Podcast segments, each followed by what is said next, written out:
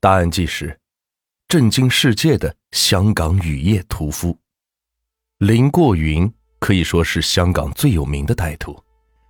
这个极端变态的家伙在雨夜残杀了四名美女，更可怕的是，他还将女性敏感部位切下，泡在防腐液中作为战利品。一九八二年八月十二日，香港旺角一家照片冲洗公司是出了大事。当天，尖沙咀一家照相馆的职员张某送来了一批等待冲洗的照片。张某向这家店的老板解释：“我们公司的放大机出故障了，已经到厂家报修，没办法，我们老板让我请你们帮忙，把这些照片放大冲印好，多谢多谢。”这都是同行，互相帮个忙也没什么。旺角的老板就当场同意了。和尖沙咀那家店不同，旺角照片冲洗公司的技术比较落后，而尖沙咀的店是从英国购买的机器，洗照片已经是完全实现了自动化，不需要人工干涉。而旺角公司的设备虽也可以自动完成冲洗，却经常会出错，必须有一个职员进行最后的品质把关。这有意思的是，旺角的公司要面子。从来是没有公开过这种事情，别人包括尖沙咀那家店都认为，旺角店也是不需要人工干预的，也不会有人去看照片。十二日当天，是由职员陈某负责，一一校对洗好的照片。看了几十张以后，陈某是突然吃了一惊，尖沙咀送来的照片中，有一张赫然是女性阴部的放大照片。根据香港法律。私下拍摄这种照片当然是不违法，但是有人拿来放大，恐怕就不是自己放在家里欣赏的。如果是色情行业拿照片来挂在店里做宣传，那么帮助冲洗照片的旺角这一家店也会倒霉。陈某警惕地将尖沙咀所有照片挑选了出来，仔细观察，顿时陈某被吓得是几乎尿了出来。这些照片。均是对一具年轻貌美女尸体的解剖过程，可以看到，这个女孩从一个被胶带遮住双眼的尸体，变成了无数的器官。照片是极为血腥，但拍摄手法却颇为高明。拍摄者重点拍照死者的女性敏感部位，阴部和乳房，完全按照欧美色情杂志的风格。惊呆的陈某立即拿着照片冲到老板的办公室。老板，你看，你看这个。老板一看，吓得是双手发抖。这是谁送来的？就就是尖沙咀那家店。你没看报纸吗？这半年有好几个女孩失踪。阿陈，你做得好，我会给你加薪。你现在打电话报警。香港警方是迅速赶到。当时，香港频发女性失踪案。八二年二月。到八月半年的时间，已经有四名年轻女性失踪。第一名失踪的女性叫做陈凤兰，二十七岁，是尖沙咀一家夜总会的舞女，已婚，长得很漂亮。二月三日凌晨四点，在夜总会喝了很多酒的陈凤兰下班，因醉酒和下雨，陈凤兰决定打车回家，这一去不回。第二天，陈凤兰的家人就报了案。警方经过调查，发现陈凤兰十八岁就下海做舞女，社会关系复杂。警方怀疑，可能是黑社会将陈凤兰报复性的卖到了东南亚，或者是高利贷因债务关系将她绑架。最终，警方定为失踪案。没想到，这竟然不是失踪案件。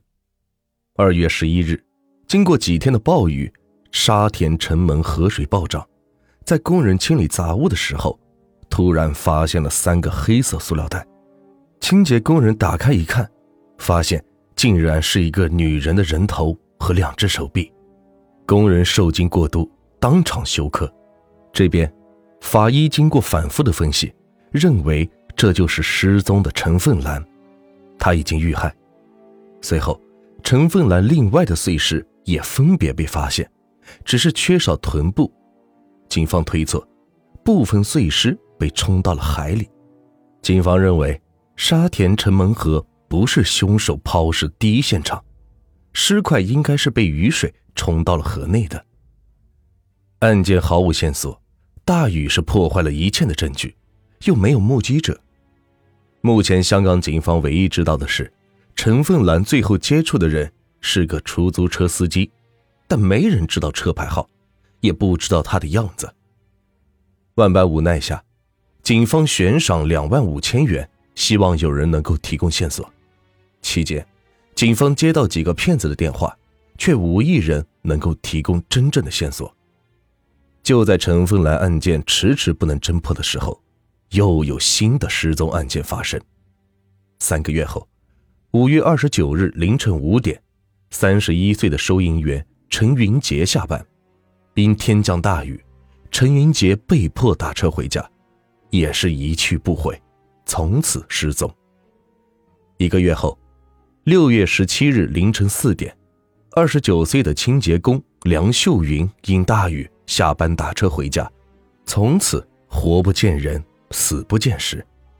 半个月后，七月二日晚上十一点，十七岁的高中女毕业生梁慧欣参加了谢师宴后，因雨下的很大，决定打车回家，由此是杳无音讯。警方认为，这四起案件都和出租车有关，很可能是一个司机做的杀人案。除了陈凤兰以外，其余三个人应该也是已经遇害。警方认为，歹徒作案手段残忍且肆无忌惮，频率极高。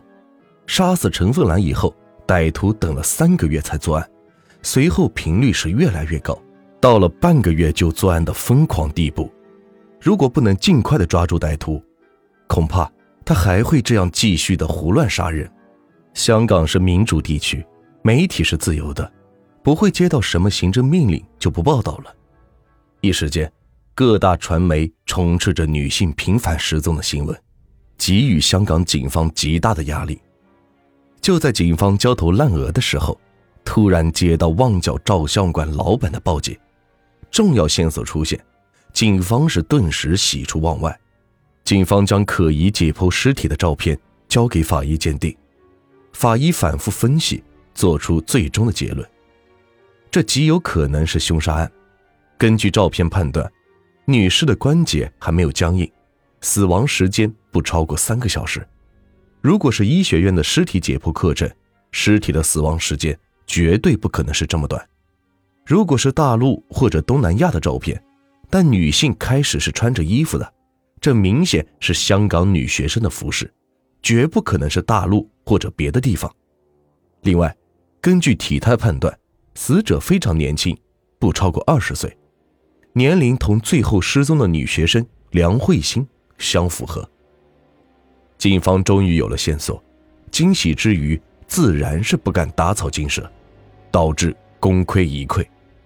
他们暗中对照相馆进行布控，守株待兔，心惊动魄的蹲守了几天，终于，八月十八日，嫌疑人出现了。一个二十多岁的男青年进来取照片，走出店。就被警方捉住，期间，聪明的香港警方留了个心眼。香港是民主法治地区，强调证据和程序，不能乱来。于是，警方特别将一些其他的照片混在这些解剖的照片内。这个男青年拿到照片以后，果然将不属于他的照片都挑了出来，可以确认，这家伙就是照片的真正主人。